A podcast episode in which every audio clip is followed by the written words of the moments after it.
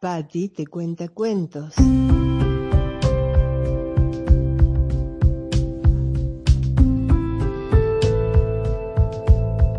Ahora Patti también cuenta cuentos.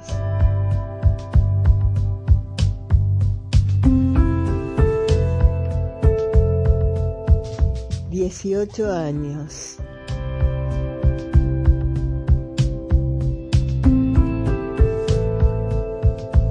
Vivía como pensionista en la casa de una compañera del secundario. Habíamos egresado juntas, habíamos competido años por la bandera.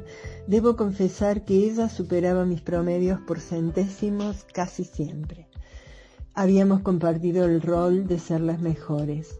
Su familia decidió acogerme ya que éramos muy amigas y por cierto yo era muy confiable, la chica buena de las monjas, el mejor antecedente era justo ese, había vivido en el colegio como pensionista de las monjas. Con Miriam viajábamos juntas a la facultad. Ella hacía bioquímica o algo así, y yo psicología. Ella dejaría muy pronto al descubrir que no le gustaba, y yo seguiría compitiendo por promedios y sitios de honor sin dudar en la elección. Ser inteligente y apostar al desarrollo intelectual ya que el emocional no me daba tregua, era una decisión que tomaba todos los días. Miriam comenzó a salir con el chico más lindo del pueblo y también el más serio y responsable, aunque mujeriego. Y salir con Miriam no podía ser poco serio. Ella era una candidata de las buenas para esposa y madre. En realidad, las dos lo éramos. Qué lejos me llevaría la vida de ese modelo prolijito y fuera del tiempo.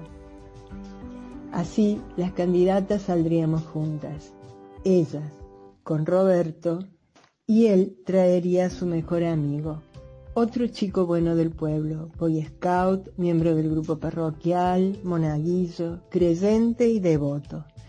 Claro que este amigo no competía con el glamour de rubio carilindo de Roberto. Miguel era más o menos alto para ser varón, era demasiado delgado, va, era un flaco desgarbado y adolecía de una anomalía física.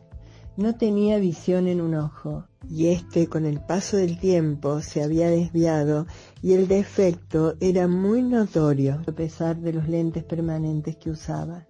No era de nacimiento, era producto de un accidente. Jugando con su hermano menor, este le había arrojado una piedra y vaya puntería le sacó un ojo a su hermano.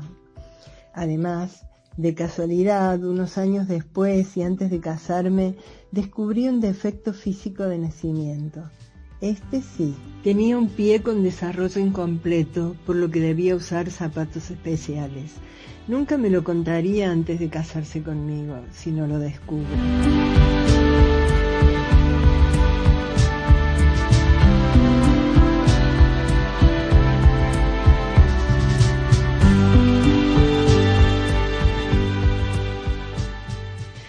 Complacencia obligatoria no conocía otro modo de existir en el mundo de los otros, y entonces accedió a salir con el amigo de Roberto.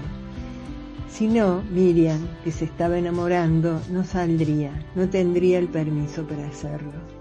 Y así, por pura complacencia, y por mi amiga, y con un leve registro de que este amigo de Roberto no me gustaba, Salí una, dos, un montón de veces, al cabo de las cuales nos habíamos convertido en novios. Y lo que hacía por Miriam no era que me diera gusto, solo estaba bien, estaba bien hacerlo y no importaba cuánta pasión sintiera o cuánto elegía al respecto. Desde aquí, con el paso de los años, se me hizo claro que todo fue por complacencia primero y por no poder decir que no luego, y luego la marea estaba puesta en marcha. ¿Cómo pararla? Mis emociones eran un mar turbulento, un mar de sensaciones, de desesperaciones.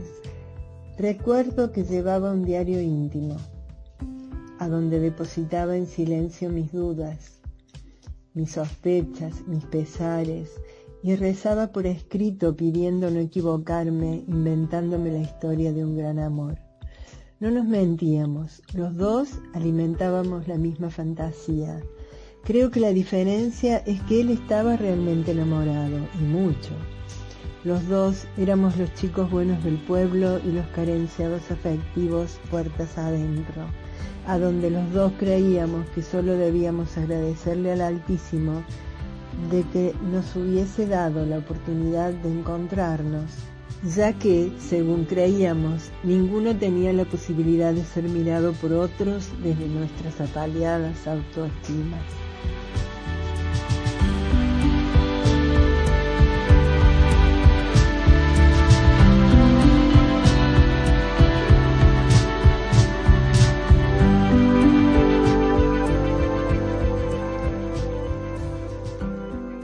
Así fue que la tácita e incómoda decisión de jugar al amor con este joven atravesó todos los obstáculos, los miedos, las confusiones, las dudas, desde mí el desamor, hasta cumplimentar todos los pasos hasta llegar al altar, pasos que luego también nos llevarían al divorcio cinco años después. Pero vayamos por parte. Un 14 de septiembre de 1972, a la tardecita, en medio de las celebraciones del Día de la Virgen Patrona del Pueblo, y a cargo del cura tercermundista más reconocido hasta hoy, 40 años después, nos casamos de blanco yo y de traje claro él. La fanfarria scout nos escoltó. Mi entrada del brazo de mi padre fue triunfal. Sé que hubo música elegida, tal vez alguien tocaba la guitarra y un coro me acompañaron hasta el altar y allí fuimos protagonistas de la larga misa acorde a la efeméride. Subimos al altar y oficiamos con el cura transgresor que disfrutaba plenamente de hacerlo y de hacerlo con nosotros, sus predilectos. Consagramos el pan y el vino y comimos y bebimos como en la última cena. Leímos evangelios y epístolas y los cantos se prolongaban. La iglesia estaba repleta de gente, rebosaba de curiosos y nosotros dábamos la función. Sé que suena irrespetuoso, no lo sé. Muchos años más tarde alguien me diría que habíamos cometido sacrilegio, por eso mi vida fue muy difícil luego. En fin, el casamiento religioso fue un evento popular, ja. Luego, las dos familias cenamos juntas en su casa paterna. Antes, claro, Saludamos a la multitud en el atrio. Éramos tan queridos.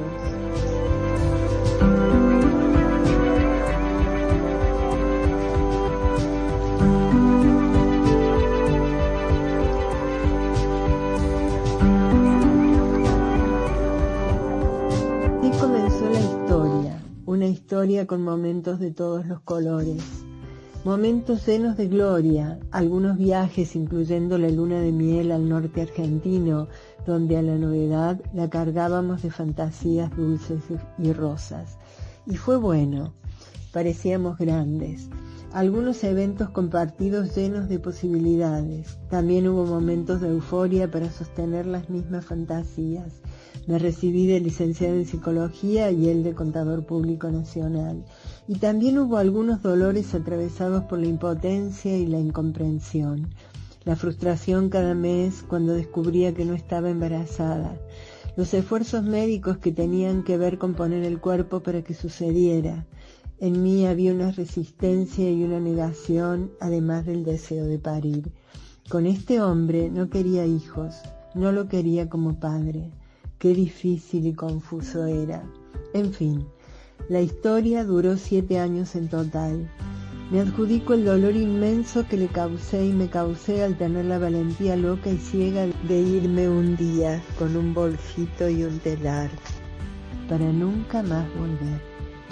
Aunque por un tiempo jugamos a ser amantes casuales después de pasado el primer gran golpe. Aún hoy estamos separados legalmente. En aquel tiempo aún no había ley de divorcio y nunca completamos el trámite. Hace hoy cuarenta y pico de años y el bienestar, el confort, el patrimonio que él me había ofrecido de corazón, con la intención de que todo eso me deslumbrara, quedó partido al medio, destrozado los corazones, las ilusiones, los proyectos, la paternidad posible. Con el tiempo y mucha vida, vi que esta fue la experiencia de vida que me permitiría luego ser una atrevida y audaz, una temeraria y autodestructiva que nunca más elegiría a un contador prolijito, a un chico bueno del pueblo y a un pequeño burgués con la gran aspiración de ser rico, objetivo que obviamente consiguió y hoy disfruta plenamente de eso. Mientras que aquella idealista que quería cambiar el mundo haciendo la revolución tuvo que andar mucho camino doliente para volver al redil y comprender que el trabajo es de a uno y el hombre nuevo solo puede nacer desde adentro y no a la inversa. Agradezco la vida haber regresado. Ahora mis años son muchos y mucha la experiencia. Parte de todo el potencial que pude desplegar se lo debo a él y a los cinco años de convivencia. Gracias Miguel por tanto y que tengas dicha en tus términos, claro.